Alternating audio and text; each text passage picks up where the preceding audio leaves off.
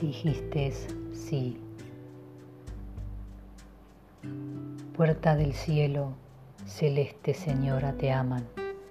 Tus hijos que a tus pies llevaros en tus manos, como corolarios salvificas, perlas de dulce rosario. Son cuentas preciosas, tan llenas de amor, y en ellas nos cuentan todo tu dolor también el gozo de tu aceptación. Cuando entraña virgen, fértil concibió la sombra pura de Espíritu de Dios.